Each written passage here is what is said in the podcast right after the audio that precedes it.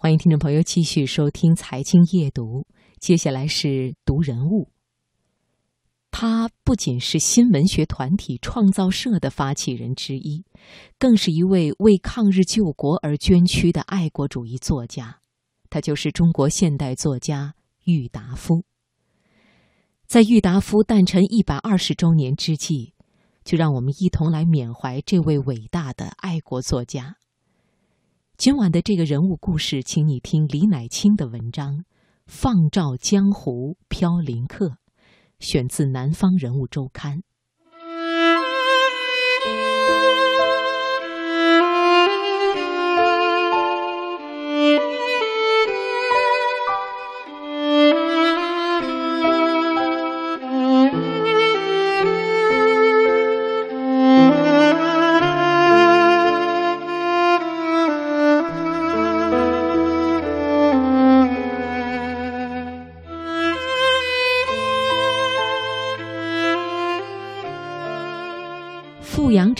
的郁达夫故居，白墙黑瓦，方正小院，上下两层三开间。院内花木扶疏，进门左侧有两棵树，一株枇杷，一株柚子。年近尾声，枇杷季早已过去，柚子青中见黄，沉甸甸的掩于枝叶间。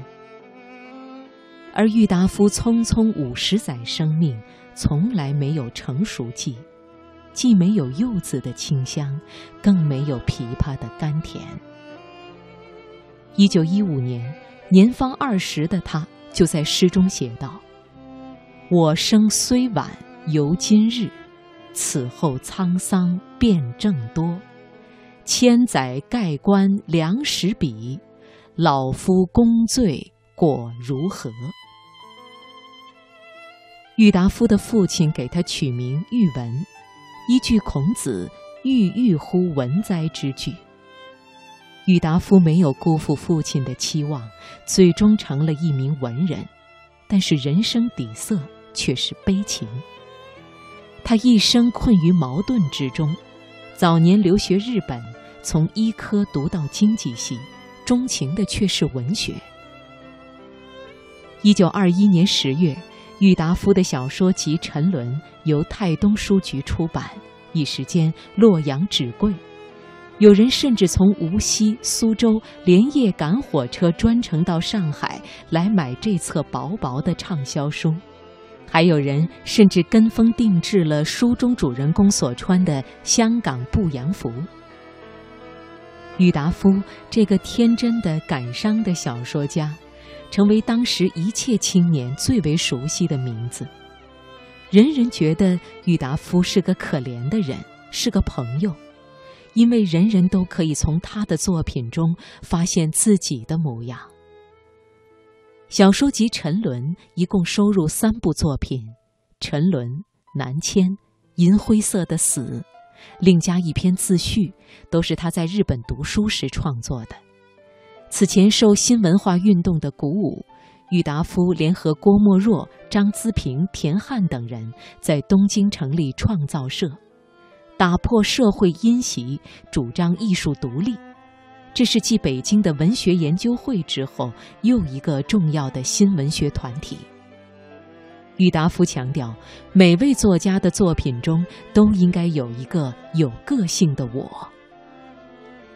小说集《沉沦》出版不久就销售了两万多册，至一九二九年不到十年间便再版十一次。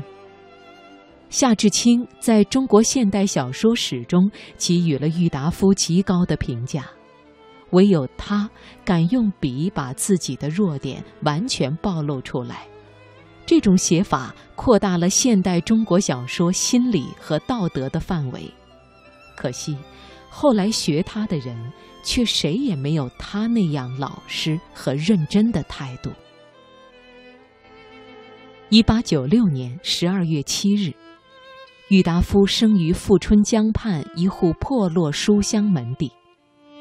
家在岩陵滩下住，秦时风物尽山川。碧桃三月花如锦，来往春江有钓船。是他留日期间发表的诗作，而他也曾经署名为《春江调图》。郁达夫性情天真，气节坚贞。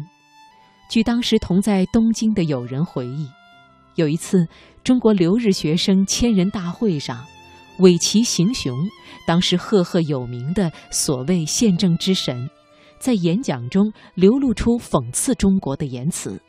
郁达夫听后突然起立向他质询，态度磊落，措辞得体，加上日语流利，声调激昂。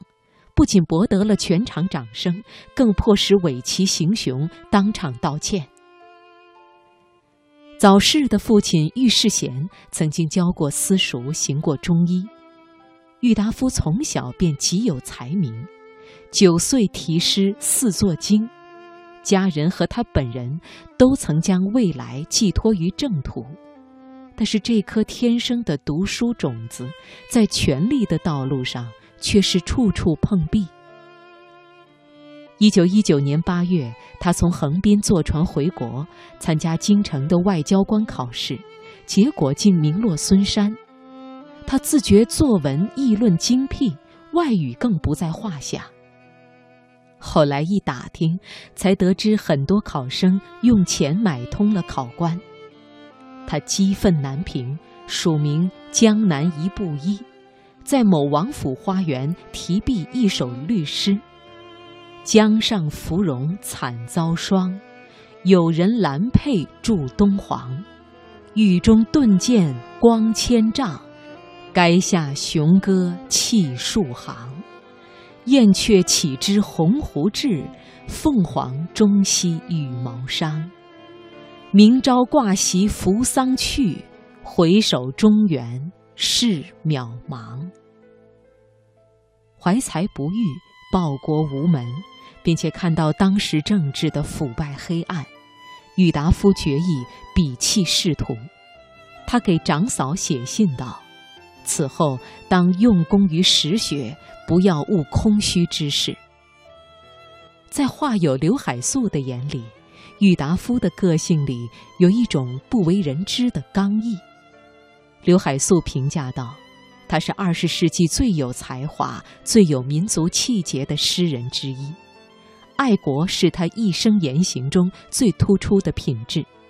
抗战期间，他赴台儿庄采访，出入战火中毫无惧色。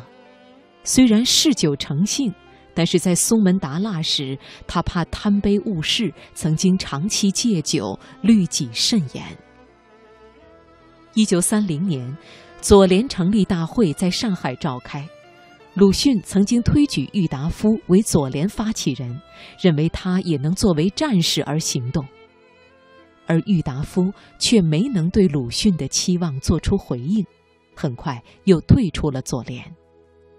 尽管如此，鲁迅基于对郁达夫个性的认识，表示谅解。两个人的交往并未受阻，友好关系一直保持到鲁迅逝世。郁达夫虽有自身弱点，但是他的真率正直却始终为鲁迅所看重和欣赏。对于鲁迅，他也怀着敬畏之心。郁达夫曾说：“以作品的深刻老练而论，鲁迅总是中国作家中的第一人者。”郁达夫的夫人王映霞说：“郁达夫一生中最尊敬的友人是鲁迅，鲁迅也是最理解郁达夫的。”郁达夫的一生好似一只没有舵楫的孤舟，潦倒飘零。他在生前最后一首诗中写道：“十年孤雨罗浮梦，每到春来折一家。”令人扼腕的是，罗浮梦里一家的诗人，终未归来。